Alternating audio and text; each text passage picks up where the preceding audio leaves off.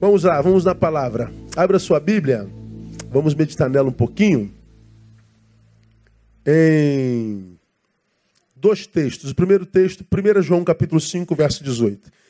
Primeira epístola de, de, de João, capítulo 5, verso 18. Depois, Lucas 22, 3. Primeiro, 1 João, capítulo 5, verso 18. Depois, Lucas 22, verso 3. O primeiro texto está aqui, ó. Sabemos, então é um saber, que todo aquele que é nascido de Deus não vive pecando. Antes, o guarda aquele que nasceu de Deus. E o maligno, lembra mim, não lhe toca. Vamos à última, à última frase? Não, vamos ler o versículo todo, vamos juntos. Sabemos que todo aquele que é nascido de Deus não vive pecando. Antes o guarda aquele que nasceu de Deus. E o maligno não lhe toca. Então, quem é nascido de Deus, o maligno não o toca. Quem é nascido de Deus aqui, diga glória a Deus. Pelo que se alguém está em Cristo, nova criatura, nasceu de novo. Esse que nasceu de novo, ele não vive pecando. É possível que ele peque? Claro. Quando ele nasce de novo, o velho homem é, continua lá. Se a gente der lugar, ele toma mesmo. Mas se ele nasceu de novo, ele não vive mais o pecado. O pecado no qual ele tinha prazer, agora ele não tem mais.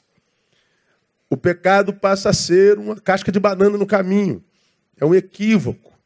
A vida mudou. E porque ele nasceu de novo e o prazer dele é outro, o diabo não tem mais legalidade e poder para tocar nele. Mas tem outro verso, Lucas 22, verso 3, que diz assim, ó: Entrou então Satanás em Judas, que tinha por sobrenome Iscariotes, que era um dos doze. Vamos juntos? Entrou que tinha que era um um dos doze o quê?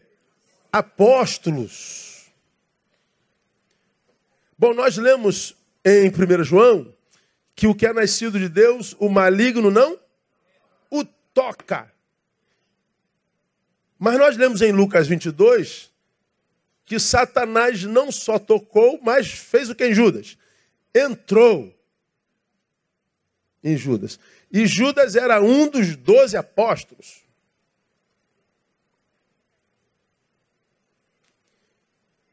Ora, como que o diabo conseguiu fazer isso?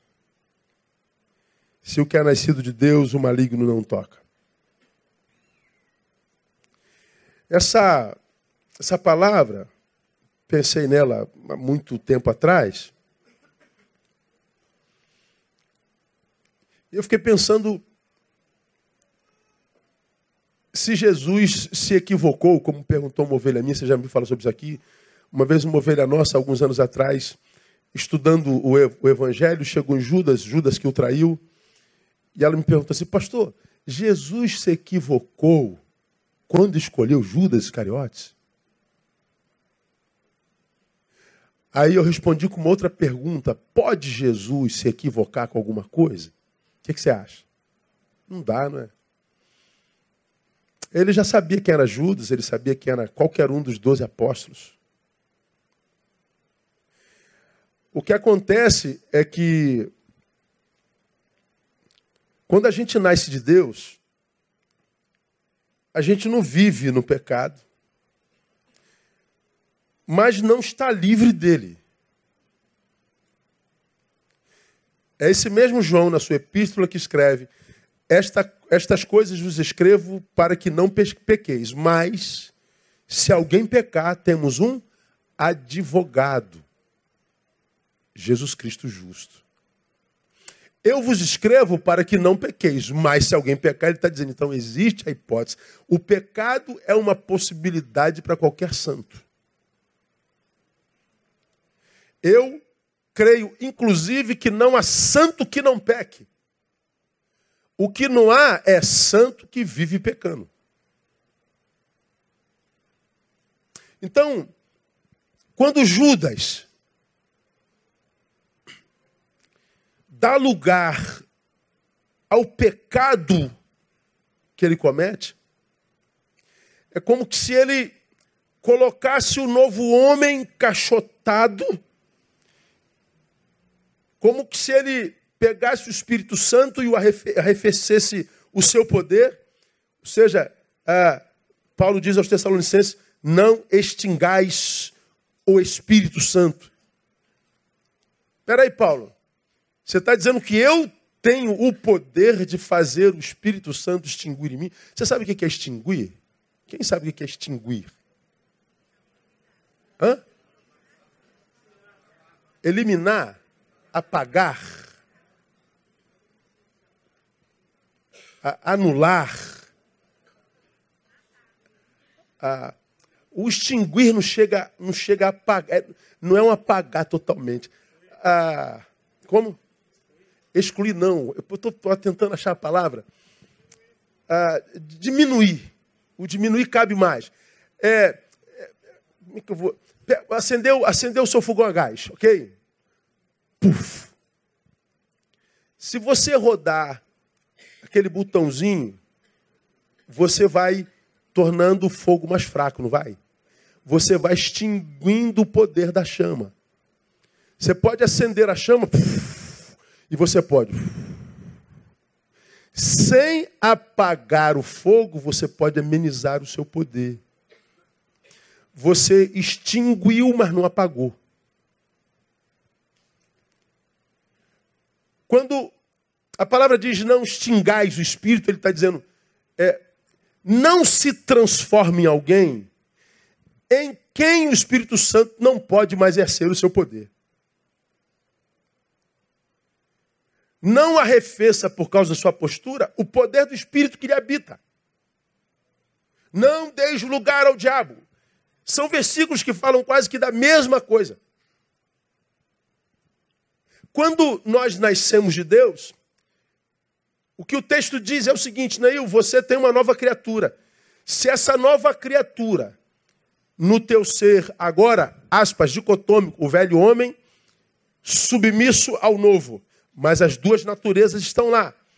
Se o novo homem que eu gerei em você, para fazer você capaz de negar o velho homem, que é o si mesmo velho, pô-lo no seu lugar, sob coleira, para que esse, esse novo homem se submeta à minha vontade e que sobre este homem eu, eu estabeleça o, o meu querer e o, o, meu projeto, então é, no novo homem o maligno não lhe toca. Mas, Neil, você já aprendeu que se o filho vos libertar, você é verdadeiramente livre. E essa libertação, você já aprendeu aqui, é uma libertação tão ampla e restrita que ela me liberta, inclusive, do meu libertador. Jesus nos liberta e diz assim: você está livre, inclusive de mim, só me serve se quiser. Nós somos, vou pregar sobre isso domingo, mas vou dar uma palhinha aqui. A Bíblia diz que quem comete pecado é escravo do pecado. Se ele me livra do pecado, ele me torna livre. E aquele que é livre, é livre para fazer o quê? Para servir. Só que não mais ao pecado. Eu vou pregar esse domingo, de manhã. Ou à noite, não sei, não lembro bem, está lá na agenda.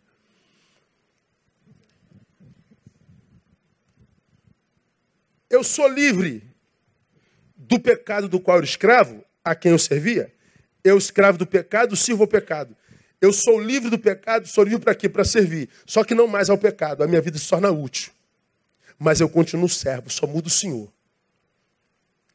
Então, quando nós nascemos em Cristo, quando nós o recebemos como Senhor, ele gera uma nova criatura, e essa criatura em nós é poder de Deus para me livrar de mim. É poder de Deus para é, colocar sob coleiro ou sobre domínio aquele ser que quer viver longe de Deus e do seu caminho, mas embora eu tenha poder para vencer-me a mim mesmo, eu posso simplesmente abrir mão desse poder e sucumbir. Se eu sucumbo ao velho homem, a promessa de que o maligno não me toca, é, já é quase extinta, porque ele não toca no novo, mas no velho, ele toca e dele se alimenta. Pode tocar em qualquer um de nós. O cara está no telefone lá atrás, a gente está tá ouvindo ele aqui.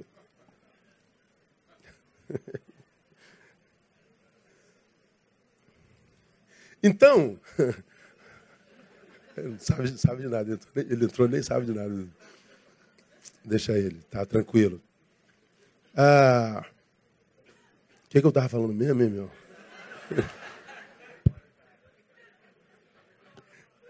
Então, ah, o, o, o maligno não toca no que nasceu de Deus e é regido por esse que nasceu de Deus. Mas se esse que nasceu de Deus perder poder para o velho homem, então no velho homem o maligno continua tocando como sempre fez. Tocou num apóstolo. Se o maligno tocou num apóstolo, e num apóstolo no qual Jesus confiava de tal forma que entregou a ele a tesouraria do grupo. Poderia o diabo tocar em mim, você? Agora, por que que Satanás entrou em Judas e não entrou em Pedro? Por que não foi Tiago, filho de Zebedeu? Por que, que não foi João, André, Felipe, Bartolomeu, Tomé, Mateus, Tiago? Por que não foi em, em Tadeu, Simão? Por que não foi nos outros onze? Foi em Judas. Essa foi uma, uma, uma, uma pergunta que eu me fiz. Ora, se o maligno pode tocar naquele que extinguiu o espírito, amenizou o seu poder a ponto de não poder reger a vida daquele em quem ele habita. Se o, o homem que foi liberto por Jesus coloca o novo homem é, é, em segundo plano e, e prioriza o velho. Ora, por que Judas? Então, Judas certamente viveu essa realidade.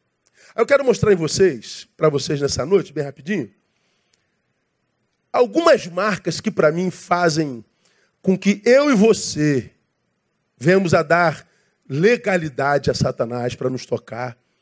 Algumas marcas que para mim são comuns nos seres humanos e que, em havendo em nós, possivelmente seja legalidade para que ele toque em mim, toque você e desconfigure a nossa vida, matando, roubando e destruindo.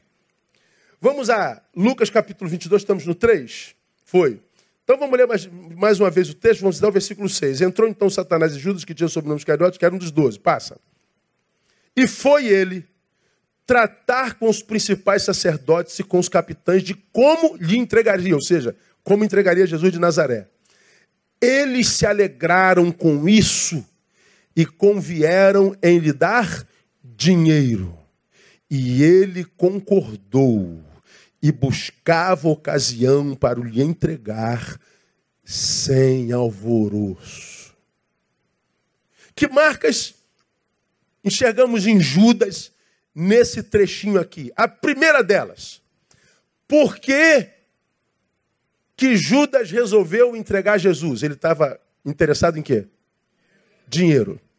A gente pode chamar isso de ganância? Sim ou não? Pode. Judas foi preso pela ganância. É, ele foi enveredado pelo amor ao dinheiro. Eles se alegraram com isso e convieram em lhe dar dinheiro.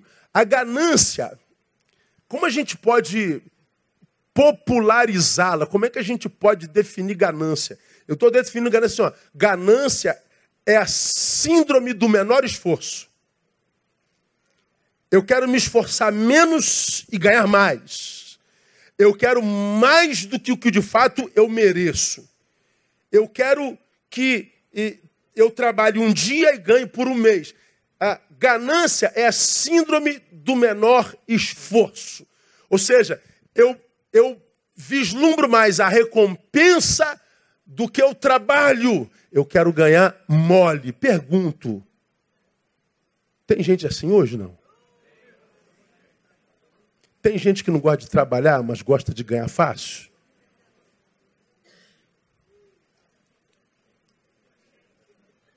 Tem malandro entre nós? Tem malandro aqui nessa noite? Não, essa noite não, essa noite faltou todos eles. Eles virão domingo. Na verdade, domingo eles estão aí no culto dos surdos, né? E fica tudo legal. Eu acho que esse é o mal do homem moderno. A ganância pela coisa e a indisposição para conquistá-la com trabalho. Agora eu pergunto, de onde vem isso? Por exemplo, hoje nós temos uma geração no Brasil que a sociologia chama de nem-nem. Quem sabe o que é nem-nem? Nem trabalha, nem estuda. Tá rindo? Joga aí no Google aí. A geração neném, você vai ver, é sociológico. Hoje, os filhos estão tomados, diz uma outra área, da síndrome de Peter Pan. Peter Pan é o quê? Um, um adulto que vive como se fosse criança. Gente que nem trabalha, nem estuda. Está debaixo. Eu ia falar uma palavra, não dá não. Falar, não dá estão debaixo dos auspícios do pai, fica melhor e da mãe. São suga-sangue. Gente que não quer trabalhar, que ganha mole. Funcionários que trabalham um mês, dois meses e colocam o patrão na justiça para ganhar dinheiro fácil. Tem um monte de gente, irmão, que tem vendido a alma, tem vendido a dignidade, a ética para ganhar dinheiro mais fácil. Eu tenho me encontrado com muita frequência com muitos crentes que têm oportunidade de empregos abertos, mas eles não querem trabalhar naquele emprego porque eles não se propõem a ganhar só aquilo que estão oferecendo. Como alguém essa semana que recusou um emprego de 2.200, que está desempregado há três anos, é pai de família e disse: Eu não trabalho por essa miséria. Não trabalha por essa miséria por quê? Porque o sogro e a sogra sustentam. Aí você fala assim, pastor, isso, isso, isso é dignidade do cara. É dignidade mesmo? Eu quero ganhar muito. Se lembra que eu contei aqui várias vezes a história do irmão que a nossa, da, da nossa igreja, hoje não mais aqui, não sei por onde anda, que marca um, um gabinete comigo, tem anos, naquela época eu atendia quase todo dia, era loucura. Ele entra no meu gabinete, ele senta no meu gabinete e começa a reclamar da vida. Reclamar da vida não presta, vida não presta, Deus não abençoa, ah, o diabo está cirandando, ah, não há amor na igreja, os empresários da igreja não dão emprego, e a porta não abre, e, meu Deus, só reclamação, reclamação. Em uma hora de atendimento, eu cara, você já tem 45 minutos, só está reclamando, reclamando, reclamando. Você vai falar mais alguma coisa além de reclamação? Alguma pergunta? Posso dar um conselho? Posso ajudar de alguma forma? Ou você só veio desabafar mesmo? Não, pastor, porque não entendo, Deus não abre a porta, os irmãos, essa igreja não tem amor, um monte de empresários, empresários não dão emprego. Eu falei, meu Deus do céu. falei assim, quantos anos você tem, irmão? Tenho 42, pastor. Qual faculdade você fez? Eu não fiz faculdade não, pastor. Qual curso profissionalizante você fez no Senac, no Senai, na esquina, na padaria, em qualquer lugar da vida? Não, eu não tenho curso profissional nenhum, não. E tu quer o quê? Ser presidente da Petrobras? Você quer ser executivo de Furnas? O que, que você quer? Ele fica chateado e diz: Pô, pastor, pensei que isso ia dar uma moral, o senhor está me jogando para baixo. Não, não estou jogando para baixo, estou dizendo a realidade, a verdade. Você tem 42 anos, não se preparou para o mercado. Você não se especializou. Alguém te sustentou. Então você tem que vender Coca-Cola no sinal. Que não é trabalho indigno nenhum. No que, que você se formou? Não me formei. Aí você se lembra, rapaz, me deu uma raiva dele. Como, você sabe como é que é, né? Com 17, 18 anos? Que, perguntei, o que, que você estava fazendo quando tinha 18 anos? Pô, eu estava por aí pegando a garotinha. Estava pegando a garotinha. É, pois é, a vida agora está te pegando, né? Agora a vida te pegando. Eu tenho me encontrado com, com tanta gente reclamando da vida, e você sabe muito bem, embora nós vivamos uma das piores fases da história do Brasil, econômico politicamente, o dólar foi a 4,20. Nossa esperança com os políticos é mínima. Não sabemos o que será o Brasil daqui para frente. Sim, o mercado está fechado. Agora me respondam vocês que são brasileiros. Estamos com 14 milhões de desempregados no Brasil. Falta emprego ou falta mão de obra especializada? Mão de obra especializada. Quem é profissional competente não está desempregado. Agora, há tanta gente que reclama da vida e o que na verdade se vê é ganância. Querer mais do que aquilo que está preparado para receber. Ora, essa realidade foi legalidade de Judas para o diabo. Esse modus vivendi, esse espírito com o qual a gente caminha pelo mundo, de querer ter mais do que o que de fato merece, é uma legalidade. Agora, de onde vem esse negócio, irmãos? Eu acho que esse mal, que para mim é pós-moderno, vem do fato da gente viver com tanto conforto, a gente tem tanta facilidade promovida pela, pela tecnologia que a gente transfere isso para o cotidiano da nossa existência. A, a, tecnologia nos ajuda a tanto. Tudo que a gente quer eh, tem que ser fácil e rápido. Tem que ser agora. Você já viu pregar sobre isso aqui numa outra vertente? Eu e você, eh, da nossa geração, cara, a gente não tinha controle remoto. Tu imagina a vida sem controle remoto, irmão? Ver televisão era um castigo, irmão. Era um, era um, era um suplício. Você chegava em casa e ia ver televisão à noite, era uma desgraça. Mas era o que a gente tinha, não existia shopping. Então à noite não tinha o que fazer mesmo, não. Domingo era todo mundo para a igreja. A igreja lotava porque era o shopping da gente. Juventude, igreja, igreja, igreja, igreja. Não, não, não tinha como se perder. Televisão era um luxo. A gente ligava a televisão, não tinha controle. Aquela televisão desse tamanhão assim, ó. Tu ia lá na televisão, ligava aqui no botãozinho. Estava lá aquela é, VHF, UHF depois, aquela coisa embaçada que não dava nem para ver quem era quase.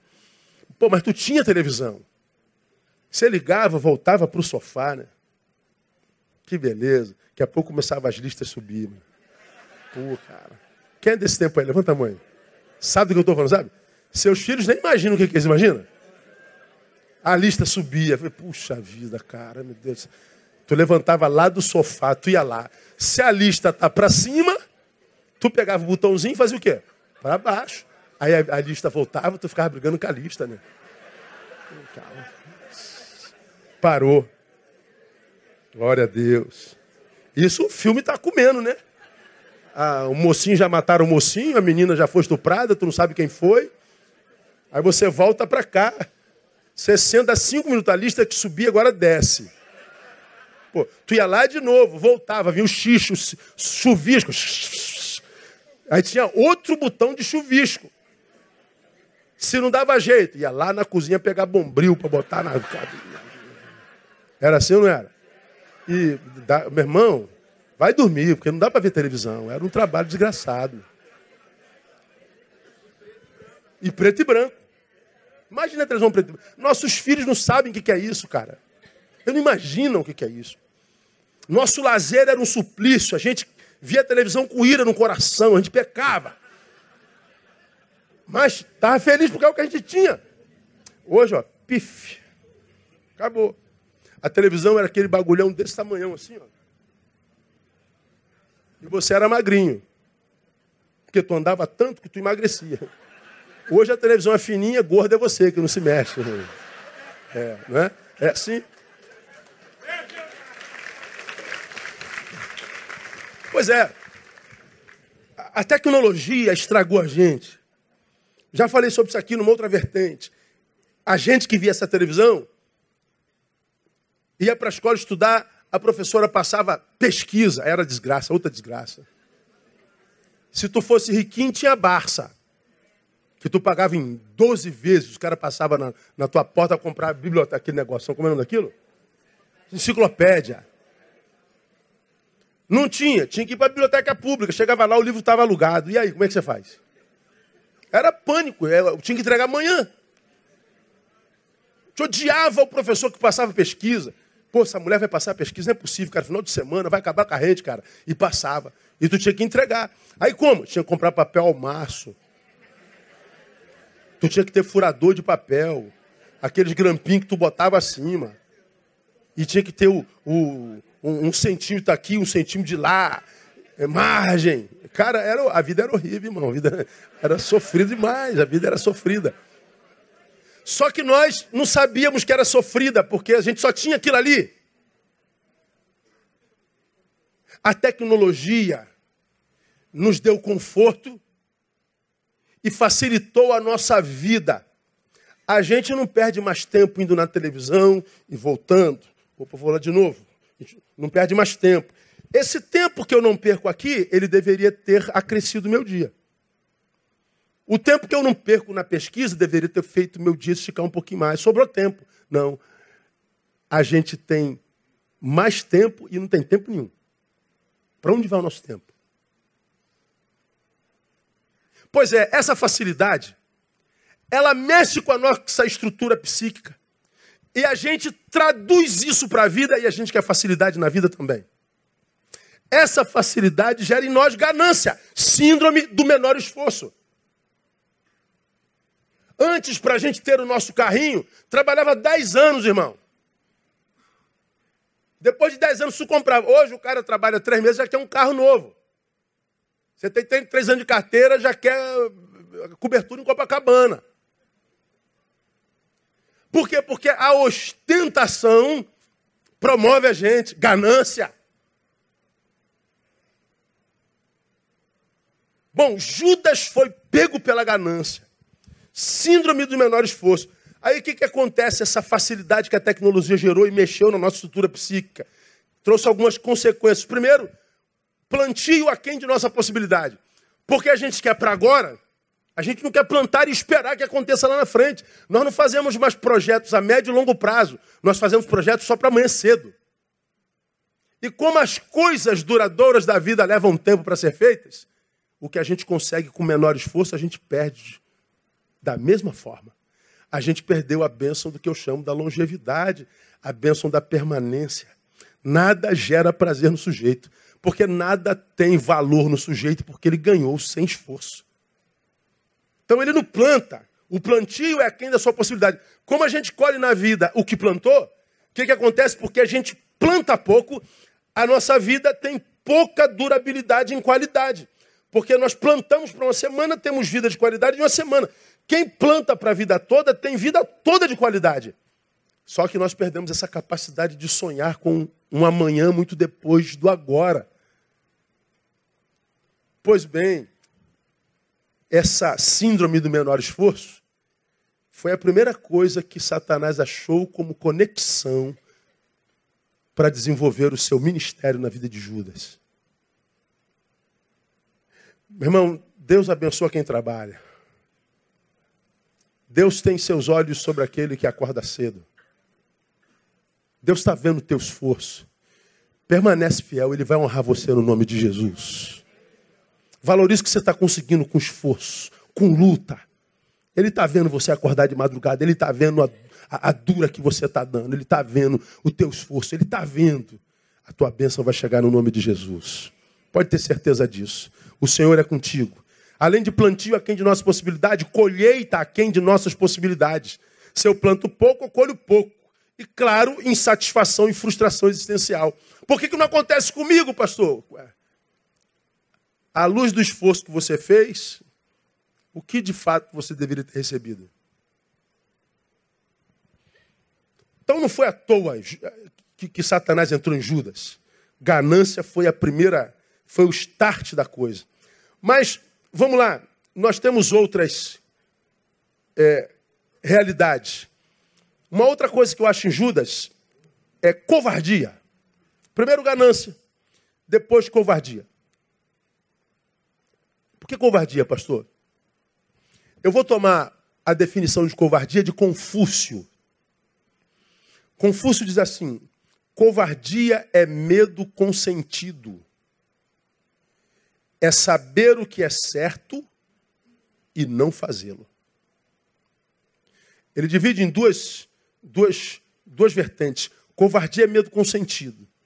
Ou seja, estamos diante de, de uma necessidade.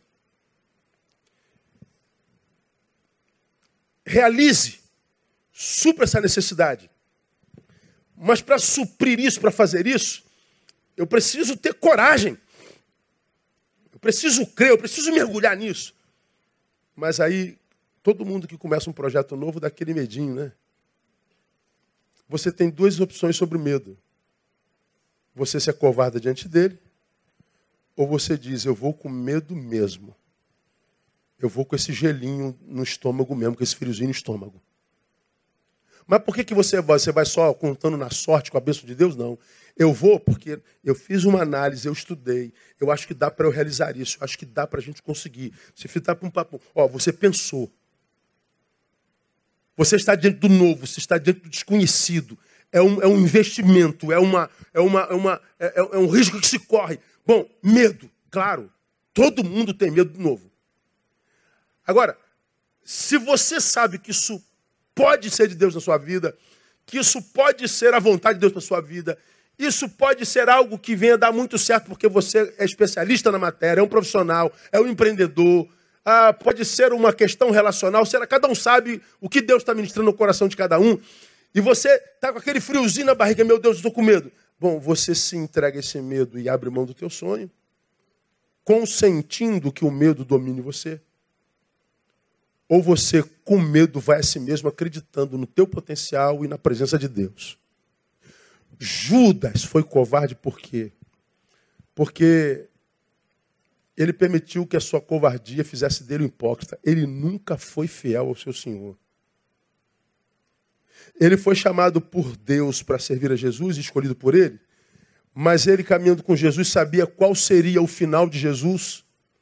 Ele já sabia, Jesus já havia conversado com seus discípulos, como seria o seu fim.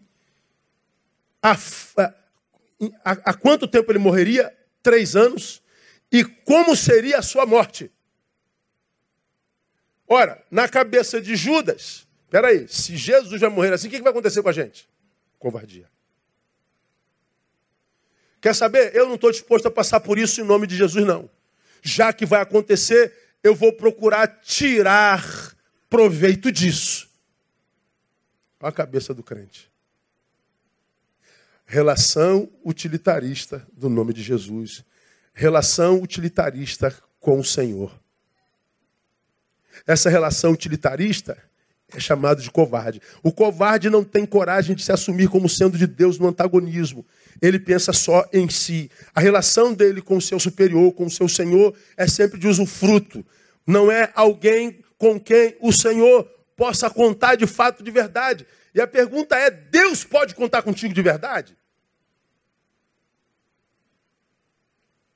Ou você faz parte daquela grande maioria que está perto dele sempre para tirar algo dele?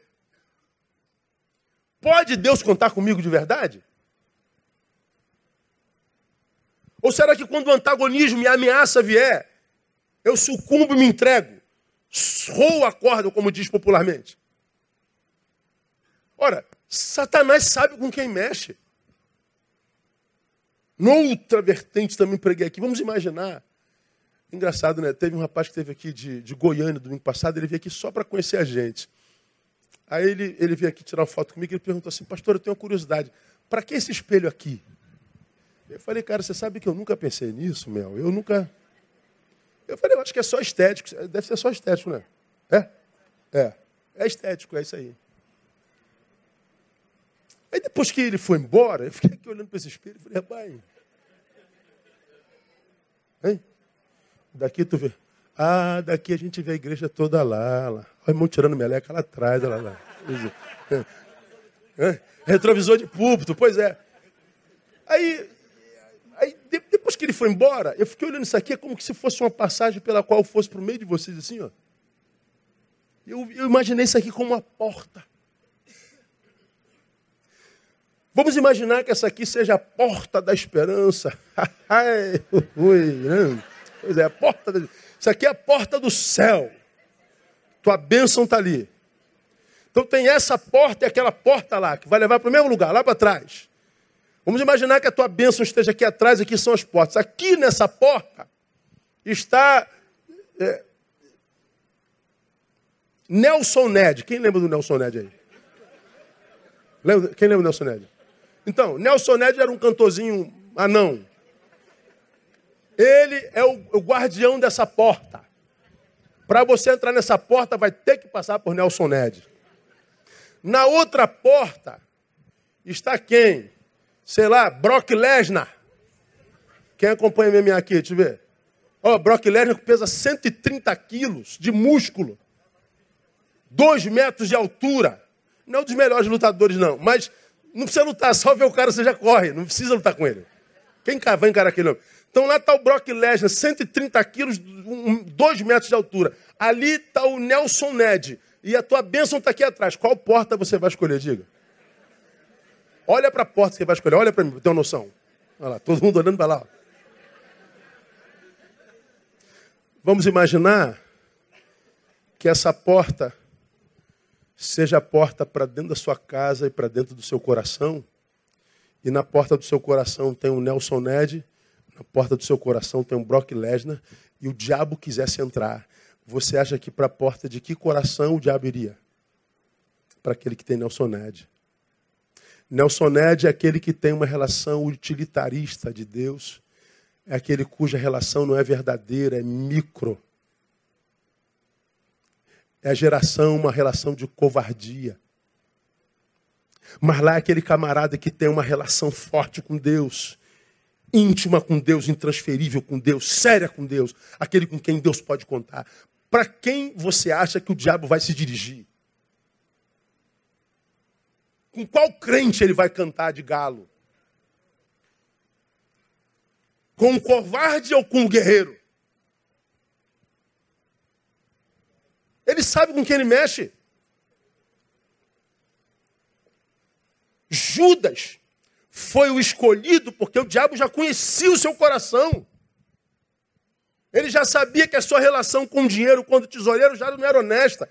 Ele já tinha percebido a forma como Judas olhava para Jesus e não via mais como um senhor, mas como uma coisa a ser usada. Ele sabe como cada um de nós se relaciona com ele. A Bíblia diz que ele é o nosso adversário, ele anda ao nosso derredor. Ele busca a quem tragar. Então eu estou andando, ele está aqui, claro, o anjo está ao redor, já falei sobre, mas ele está ao derredor, ele faz parte da nuvem de testemunhas, ele sabe com quem mexe. Por que Judas? Porque viu em Judas ganância, porque viu em Judas covardia. Mas tem mais. Versículo 4, põe aí, Panel. E ele foi tratar com os principais sacerdotes, com os capitões de como lhe entregaria. Deficiência de caráter. O frágil de caráter é aquele que se conforma à geografia e ao grupo onde ele está. Ele é o camaleão existencial. Tu põe um camaleão em cima da grama, que cor que ele toma? Verde. Se você botar ele em cima do, do açúcar, ele fica branco ele se conforma à, à geografia. É como a água. A água dentro da garrafa toma a forma da garrafa, a água dentro do copo toma a forma do copo, a água dentro do pinico toma a forma do pinico. A água se conforma.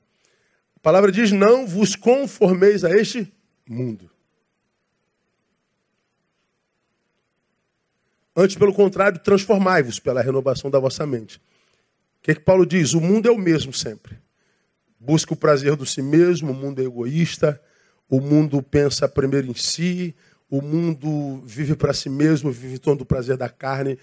E é como a gente vive no mundo, ele está dizendo: não se conforme esse mundo, que a sua mente se renove, não seja a mesma coisa como é o pecador, cujo fim é sempre o si mesmo. Então vai se renovando, vai servindo.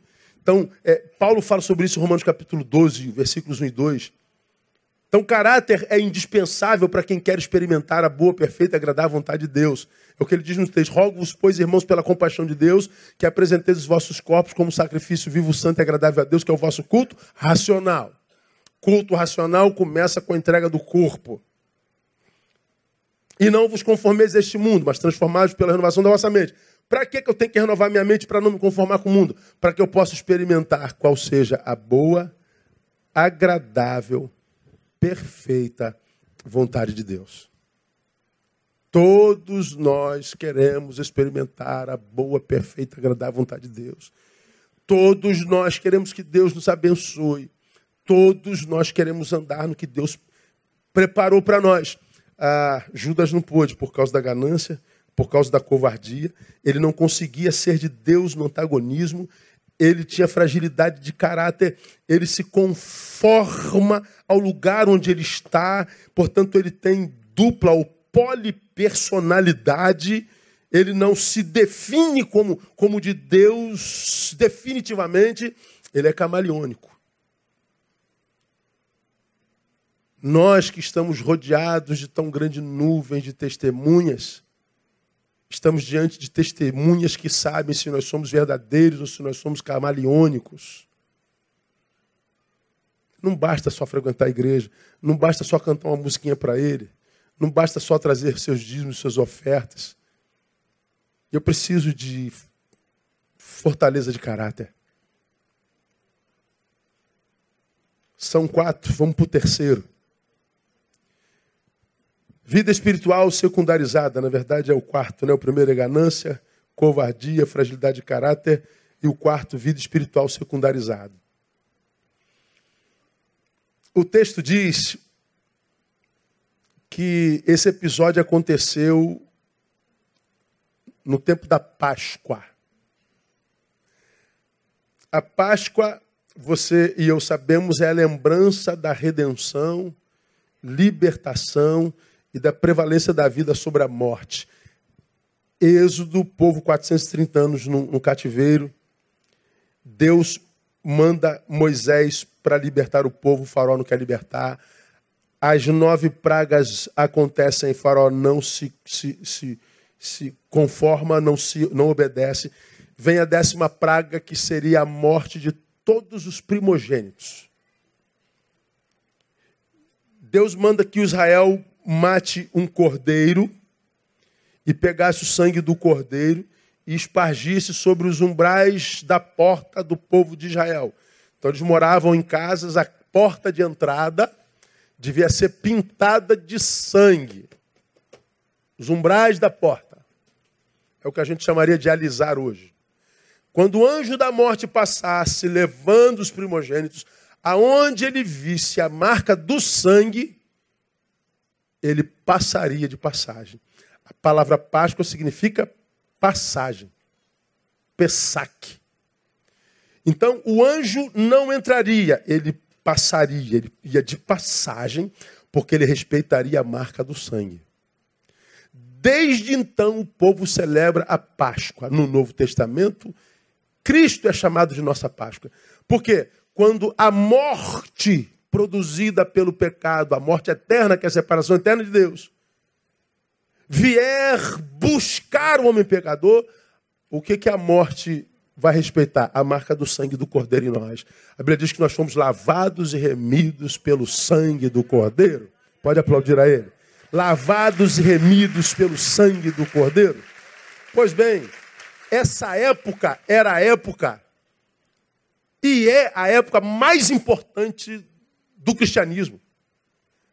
A Bíblia diz: se Cristo não tivesse ressuscitado, nós seríamos de todos os homens os mais dignos laço. A nossa fé não está firmada no nascimento virginal de Jesus.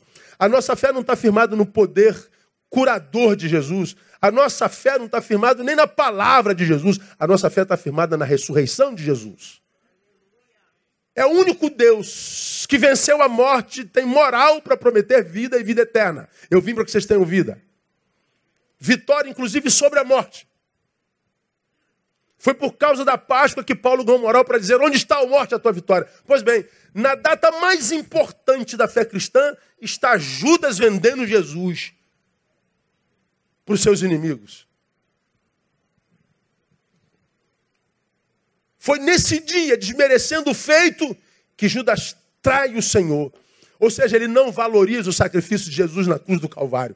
Ele não faz valer a pena. A vida espiritual para ele era, era, era de segunda importância ou de importância nenhuma. O que importava para ele era ele mesmo. O que importava era o lucro. Ele não ouviu Jesus dizendo, mas buscai primeiro o reino de Deus e todas as outras coisas vos serão acrescentados. Então, meu irmão, eu acredito que se não todos, a grande maioria de nós aqui tem sonhos na vida ainda, meu não? Quando eu estava lá em BH, aí. Irmão Lázaro falou assim: Pastor, o senhor é do Rio de Janeiro? Sou. Então eu quero que o senhor vá lá na Líder, no Barra Shopping,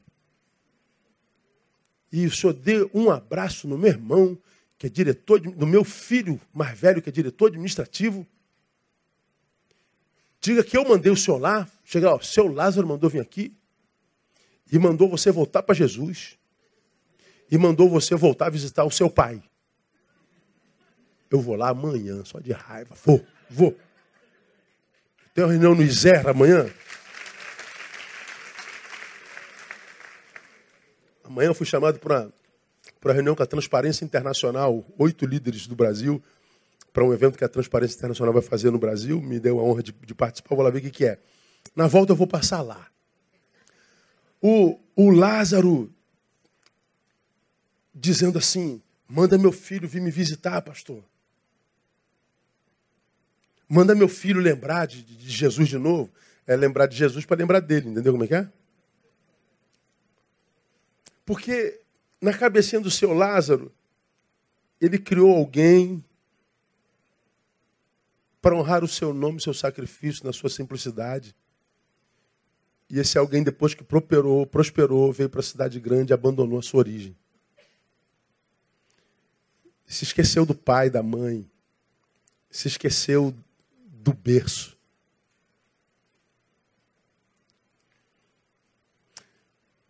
Conquistou o seu sonho, esqueceu de quem lhe deu a capacidade para sonhar. Eu duvido que um filho que abandonou pai e mãe, por mais rico que esteja, ele tenha paz na vida. Primeiro que a Bíblia diz que o primeiro mandamento com promessa qual é? Honra pai e mãe. Para que o quê? Se prolongue seus dias na terra. O prolongamento dos dias, à luz do texto, não é só cronológico, é de intensidade. É para que o meu dia seja cheio de vida para que meu dia não seja só um apunhado de horas, um punhado de horas, mas seja um punhado de horas com significância e intensidade. Vida cheia de vida. Eu duvido que um filho que abandona pai e mãe tenha um dia cheio de vida.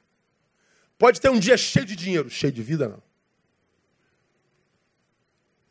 Ele não fez valer a pena o sacrifício do seu pai. Aqui é a mesma coisa. Vida espiritual secundarizada, você já me viu falar sobre isso aqui, é não fazer valer a pena o sacrifício de Jesus na cruz do Calvário. Então, se você tem sonho, escuta, escuta o que o teu pastor te diz.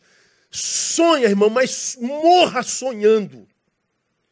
É o sonho que me movimenta. Você já me viu falar sobre sonho mil vezes. Meu sonho é chegar na Andréia. Bom, isso é futuro, eu não tenho gerência sobre isso. Eu não sei se eu vou chegar lá. Não faço a menor ideia. Mas porque eu tenho um sonho, embora eu não sei que seja saiba que vai chegar lá, mas porque eu tenho um sonho, uma coisa eu sei, eu vou sair daqui.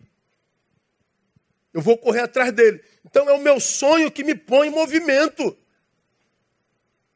Então você já me ouviu falar aqui, muitas vezes eu não morro quando a morte vai, eu morro quando o sonho, eu não morro quando a morte chega, eu morro quando o sonho se vai. Eu morro antes da morte chegar. Então sonhe, mas escuta no nome de Jesus. Sonha, mas sonha certo não tira o reino do primeiro lugar. Vai se transformar no teu advogado, vai ser juiz, vai ser médico, vai ser empresário. Mas você não precisa abandonar o sacrifício da cruz por causa disso. Vai viajar, vai passear, vai enriquecer, mas não tira a cruz do seu lugar. Não tira o reino do seu lugar. Dá para manter o reino no lugar e fazer tudo que você quer. Tudo. E você vai ver que quando o reino não sai do lugar, é o rei do reino que faz com que essas coisas estejam sempre no lugar devido da sua vida. É sempre. Agora, o que a gente vê é tanta gente abrindo mão do reino para realizar os seus próprios sonhos. O André foi me buscar no aeroporto hoje. Eu cheguei tarde, não deu tempo de ir em casa, cheguei aqui, era seis e pouquinho. Ela estava falando de uma pessoa que veio conversar com ela, que agora há pouco, acho que domingo passado, não sei. A menina criada e ama demais a igreja, mas teve um percalçozinho na, no departamento infantil. Aí não quer mais ver a igreja. Aí eu começo a ver, ah, pois é, pastor, eu, eu, eu, a gente ama a igreja, eu amo demais, eu fui criado aqui, agora ela está querendo lá perto da igreja, perto da casa dela, aquela igreja, não sei o quê. E o cara foi formado aqui, com a palavra daqui, com a visão daqui, e está indo para uma igreja que não tem nada a ver com isso aqui, mas a, a, a, a pessoa não está indo para lá, só está fugindo daqui por causa de mágoa. E aí ele falou, mas aí agora meu filho encontrou um amiguinho lá, e, e caramba, e, e agora eu não quero ir para lá de jeito nenhum. Aí André fala assim, meu amor, onde é que estão aquelas mulheres sábias que edificam as suas casas? Elas não existem mais. Meu coração está aqui, meu amor está aqui, mas eu me magoei aqui, eu fujo para lá. Você pode estar tá em qualquer lugar. Onde é que está teu coração? É aqui? Onde estiver o vosso coração, ali estará o vosso tesouro. Onde estiver o vosso tesouro, ali estará o vosso coração. Não adianta sair daqui se teu coração está aqui. Ao invés de sair do lugar onde você se alimenta, onde é fonte para a sua vida, reconcilie-se com quem você se magoou. Não abra mão da fonte da vida, não abra mão do lugar onde Deus te plantou e onde você sempre teve lugar de estar. Não abra mão do teu sonho, não abra mão do teu lugar. Abrir mão de uma fonte por causa de um sentimento humano é falta de amor próprio. Isso é secundarizar a vida espiritual. E é, é impressionante como tanta gente se auto-sabota hoje o tempo inteiro. Por que, que Judas foi o eleito? É, Satanás percebeu que o sacrifício de Jesus não era tão importante para ele. Termino. Por que Judas? Orgulho. Depois que ele pegou as moedas, ele sai e volta e diz assim: Como é que a gente vai saber que é Jesus? Temos que bolar um plano para que vocês saibam que Jesus é Jesus, né? Porque Jesus não tem roupa diferente dos discípulos nem do povo. Jesus não se veste diferente, não fala diferente, não tem linguagem diferente. Jesus é igualzinho a todo mundo. Ele mesmo tem uma ideia. Bom, aquele que eu beijar, pega porque é ele. Judas, você conhece a história, né? Judas se aproxima de Jesus, Jesus já sabendo o que estava rolando. Judas se aproxima, Rabi. Jesus fala assim: Amigo, a que vieste? Tu imagina, cara? Tu vem dar o beijo da traição. Jesus diz assim: Meu amigo, cara.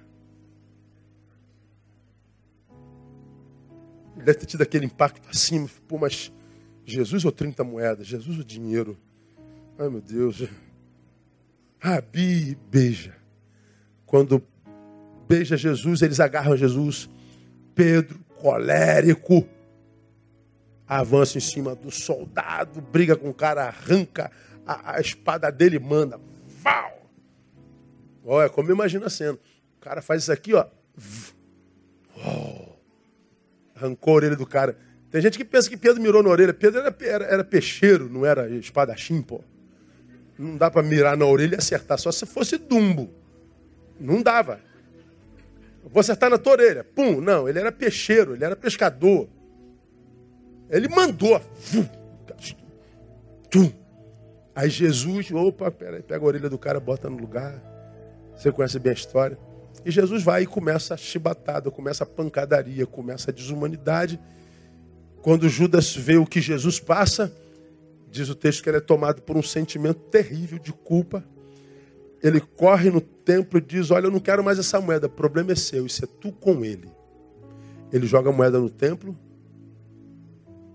E ele não se arrepende e volta e pede perdão. Ele é tomado por remorso e faz o quê? Se suicida.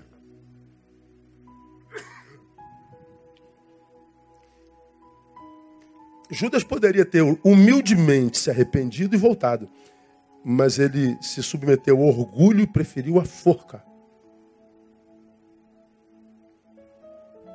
Eu acho que se tem um sentimento que é fácil do diabo detectar em nós é orgulho.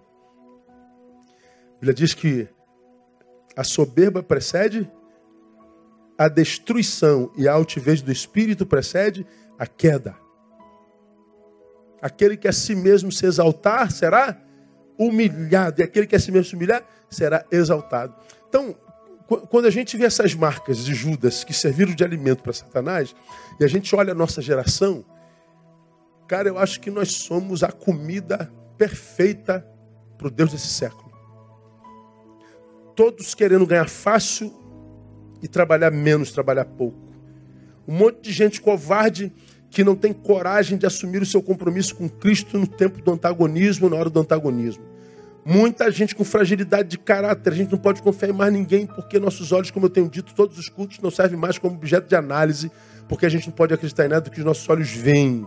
É um, uma hipocrisia crônica. A vida espiritual a gente trata como se fosse algo de, de, de só menos importância. Tra, tratamos a Deus como um mendigo, damos-lhe o resto do nosso tempo, o resto do nosso dinheiro, o resto da nossa força. Se der, a gente vai, se a gente não der, a gente não vai. Se eu tiver afim, eu vou, se eu não tiver triste, eu não vou. A gente não tem responsabilidade com as coisas de Deus e orgulho. Orgulho.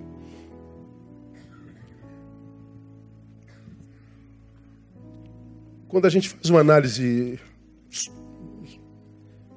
sociológica do que a gente vive no mundo hoje, eu não tenho como não chegar à conclusão que nós estamos sobre embates espirituais das trevas terríveis. 63.880 homicídios, 175 dias. Produzimos nesses últimos três anos o maior ato de corrupção da história da humanidade. 165 estupros por dia. Ódio epidêmico nas redes. A gente vê o ódio, ódio, ódio, ódio, ódio, ódio, ódio. Tá todo mundo cheio de ódio, todo mundo pilhado, tá todo mundo iracundo. Meu Deus, como que a gente está se deformando tanto como ser humano? Por que isso, meu Deus do céu? É, nós estamos debaixo de intervenção espiritual. Eu acho que para sobreviver a isso, irmão, só mergulhando na graça. Pedindo a Deus, Deus, o que os meus olhos veem, o que meus olhos captam como fruto, produção humana, não me deixam dúvida, nós estamos debaixo de intervenção maligna. E só debaixo da graça a gente vence isso. Eu ia passar aqui, mas não vou passar não. Você deve ter visto uma imagem que está correndo por aí de umas feministas que entraram numa igreja católica. E antes de entrar, elas simularam, simularam um aborto na porta da igreja com sangue de animal, é, pele de animal, elas nuas, de perna aberta, abortando aquelas peles e sangue e dizendo Jesus deveria ter sido abortado. Elas entraram na igreja, fizeram sexo na igreja e defecaram no altar. Aí, de cá eu penso, não estou é, puxando sardinha para nossa religião, não. A que nível um ser humano chega? Uma pessoa em estado normal faria isso? Uma pessoa em estado normal. Pedido de oração para Camila Silva, foi esfaqueada ontem pelo marido na frente da filha. Internada em estado grave. Maridos matando mulheres na frente do filho, crianças de dois anos sendo estuprada, as barbáries que nós estamos vendo acontecer. Seres humanos em plena razão fariam isso? Não creio. Então, meu irmão, é... A palavra de Deus diz assim: salvai-vos dessa geração perversa. E a única forma de a gente salvar dessa geração perversa, de a gente se transformar num objeto de consumo do Deus desse século, porque para mim ele faz dessa geração fantoche, desconfigurando, despersonalizando, incapacitando para o reino, só mergulhando na graça de Jesus. Que Deus abençoe você, meu irmão, guardando o teu coraçãozinho, a tua alma, para que você esteja firme até o dia de Cristo Jesus. Porque cada vez que passa, a gente vai entendendo melhor a palavra, né? É ele quem diz: Porventura, quando o filho do homem vier, encontrará fé na terra? Porque está acabando, né? Eu não sei você, mas eu tenho dito ao Senhor: Senhor, eu não sei quando tu vais voltar. Os sinais mostram que está perto. Mas eu quero que quando tu voltares, tu me aches e me encontre com fé em ti de pé e fazendo valer a pena o teu sacrifício na cruz do Calvário. Eu não quero me transformar nisso que está aí. Eu não quero me transformar nesse tipo de ser humano que está aí. Inútil. Infeliz e exibicionista. Mas eu quero viver debaixo daquela paz que ele diz excede todo entendimento, que é paz no caminho, no ir e vir, mas é paz no repouso também. Eu estou em paz quando não estou fazendo nada. Estou em paz quando estou em casa. Estou em paz comigo mesmo. Estou livre de você. Estou livre do outro, da necessidade de reconhecimento, de like, de, de, de, de, qualquer coisa. Eu estou em paz. E é com essa paz que eu termino o culto dessa noite pedindo ela por ti, para ti, para tua casa e para o teu dia a dia, no nome de Jesus. Vamos aplaudir a Ele. Vamos embora.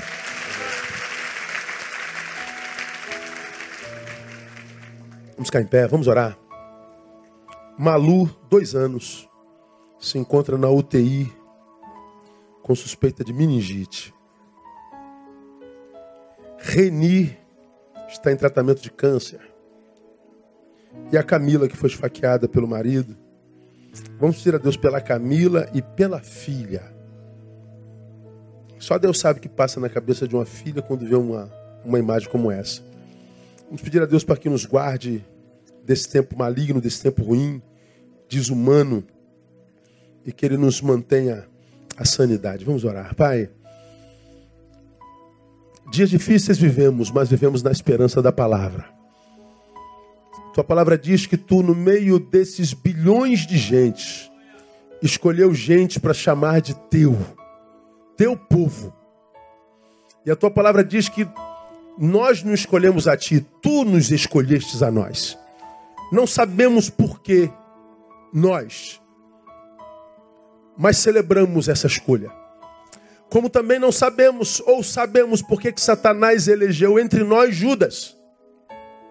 E elege a tantos até hoje, de forma clara, para matar, roubar e destruir. Deus, guarda-nos em ti. Esconda-nos atrás da tua cruz, a sombra do Todo-Poderoso. Estamos vendo, ó Deus, uma desconstrução humana sem precedentes na história da humanidade.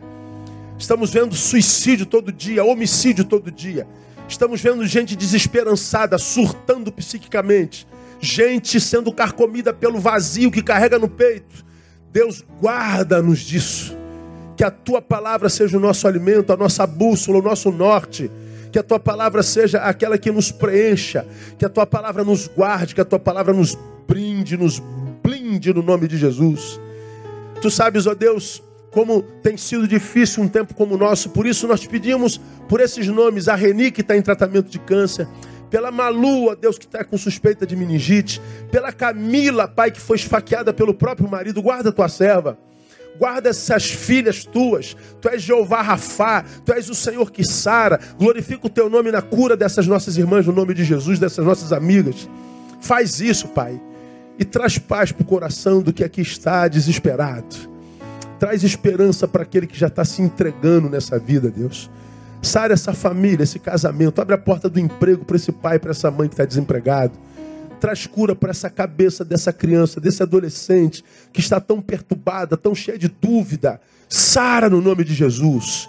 Faz isso pelo poder do teu nome, Pai. E agora que vamos da tua casa, leve-nos para nós guardados debaixo da tua mão e que esse restante de semana seja de bênção e paz na tua presença. Oramos e abençoamos o teu povo para que assim seja, no nome de Cristo, nosso Senhor. Amém e aleluia. Melhor aplauso a Ele, toda a honra e toda a glória ao Cordeiro de Deus, Jesus Cristo. Deus abençoe até domingo, permitindo, Pai, não cesse em dar um abraço no teu irmão, dando uma palavra de bênção sobre a vida dele.